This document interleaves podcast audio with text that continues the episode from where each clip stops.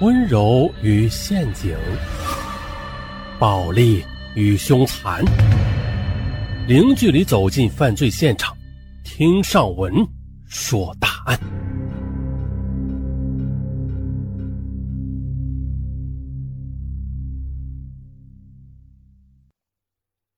私家侦探，相信各位听友应该多少都听说过一些。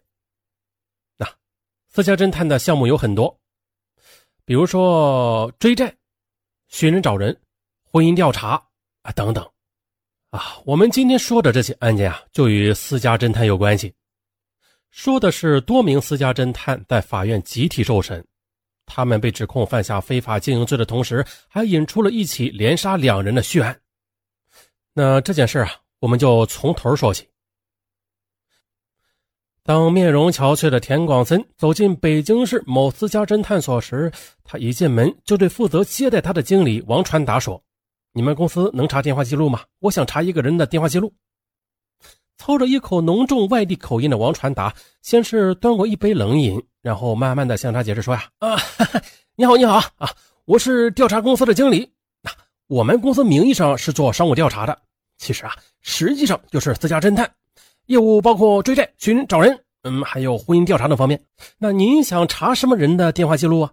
哦，是这样的，我想查一下我妻子的电话，我怀疑她外边有别的男人。田广森坦诚地说。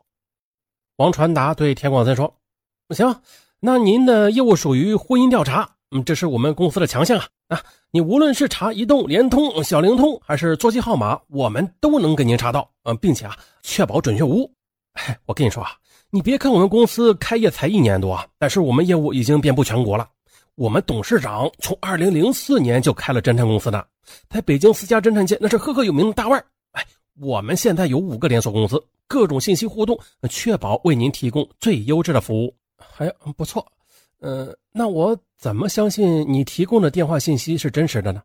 田广森提出了疑问。哎呀，这一点您就放心啊，我们公司在各大通讯的运营商内部啊都有内线。电话清单都是内线提供的，而且这些内线的层次都很高，都是一定级别的领导呢。那你想啊，没有这些内部的信息，那我们的侦探公司就没法经营啊。嗯，也是。听到王传法这么介绍，我田广森随即询问呢：“那我查一个通话清单需要多少钱呢？”哈，这个不贵，大约是在一千五百元到两千元之间吧。如果下一步您还需要别的服务呢，那我们会给您更优惠的价格。啊，这样吧。您提供一下电话号码，我们查到之后会立刻通知您。那看您也是个实在人嘛，呃，我就给您最低价一千五百元，嗯，先交五百元定金，拿到清单之后再付尾款，你看怎么样？听着还不赖。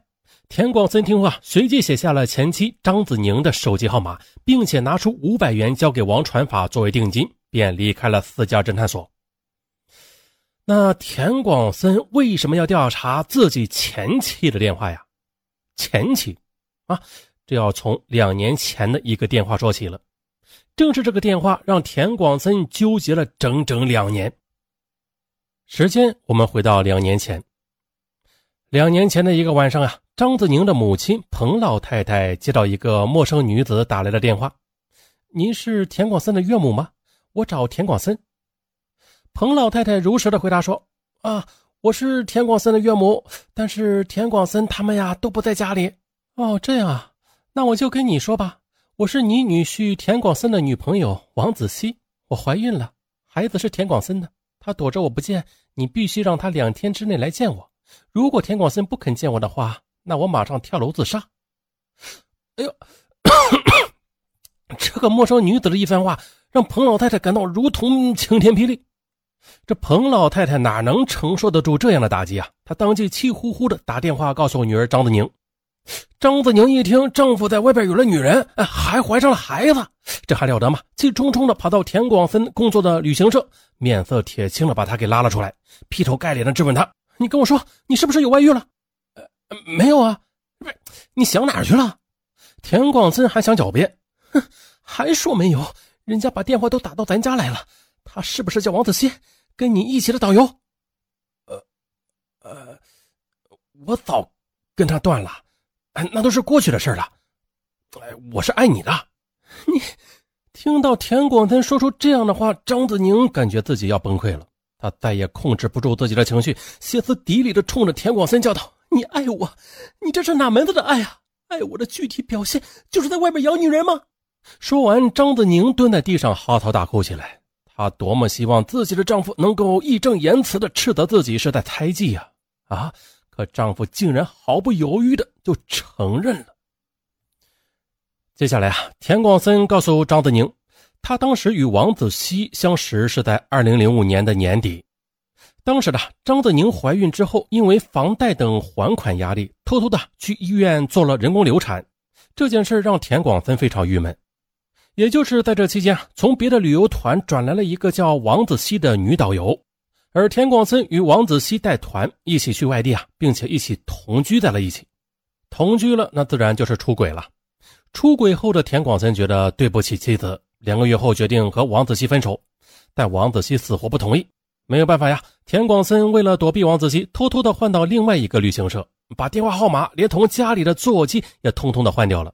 就此和王子熙断绝了关系啊，也算是迷途知返吧。可是万万没想到，半年之后，王子熙竟然查到了张子宁母亲家的电话。啊，当田广森告诉张子宁啊，半年前换电话号码就是因为告别婚外恋。张子宁也觉得自己流产的事让丈夫非常不满啊，情有可原吧，并且田广森及时与王子熙分手，也就暂时的原谅了他。但张子宁心底的阴影却挥之不去了。为了摆脱王子熙的纠缠，他决定啊亲自出面跟王子熙谈谈。几天之后，张子宁跟同事去见了王子熙，最后双方约定王子熙不再纠缠田广森，但是田广森和张子宁要付给他两万元了结这段孽缘。随后，田广森和张子宁送给王子熙一张存有一万元的银行卡。之后的王子熙便消失了一段时间。可是后来的王子熙又找到了田广森讨要剩下的那一万元。哎呀，田广森为了息事宁人呐，就悄悄的把钱给了他。在拿到钱之后，王子熙给张子宁发了一条短信：“啊，谢谢姐姐啊，田广森已经来我这儿把钱还给我了。”哎呀，也就是这条短信成为压垮他们婚姻的最后一根稻草，因为事先呢，张子宁跟田广森说好了，两人要一起给王子熙钱。那这算什么呀？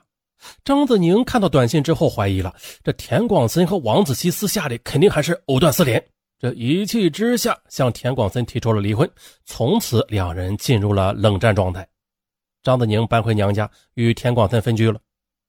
田广森与妻子分居之后，再也不跟王子熙有任何联系。而他并不知道的是啊，在此期间，王子熙也已经和一个相识不久的青年男子匆匆结婚啊，同样的也不理他了。而这边呢，与妻子分居期间，尽管田广森百般自责，但是张子宁却铁心要离婚。去意已决的张子宁拿出一份离婚协议让他签字，田广森跪在地上苦苦哀求，仍然是无济于事。无奈之下呀，他在离婚协议上签了字。哎呀，拿到离婚协议书之后啊，田广森感觉就像是天塌下来一般，大病了一场。之后的日子里，田广森陷入无限的痛苦之中。他理了一个光头，每天都要细细的刮得精光，并且开始抽烟酗酒，把自己关在房间里自闭起来，啊，不跟任何人交流。即使是父母问他话，他也只是用点头或者摇头表示。每次吃饭都是自己端着饭菜，嗯，到自己屋里吃。啊，可见呐，离婚对他打击很大。在分居以后的日子里，为了挽回自己的婚姻，田广森也费尽心思。为了保证自己再也不犯同样的错误，竭力的赢得张子宁的信任，他无数次堵在前妻的家门口对天发誓，甚至做出天打五雷轰的赌咒。就这样的，在做完自己所有能想到的做法之后，田广森的最后一招就是在胳膊上纹上了“我爱我妻张子宁”几个字啊，以表达他对妻子的爱恋。纹身时那钻心的疼痛，却让他感到有一种前所未有的幸福感。他觉得呀，这样是把妻子的名字刻在了自己的心上。然而呢，当田广森带着肿胀的胳膊让张子宁看自己的纹身时，张子宁只说了一句：“你犯什么神经啊？”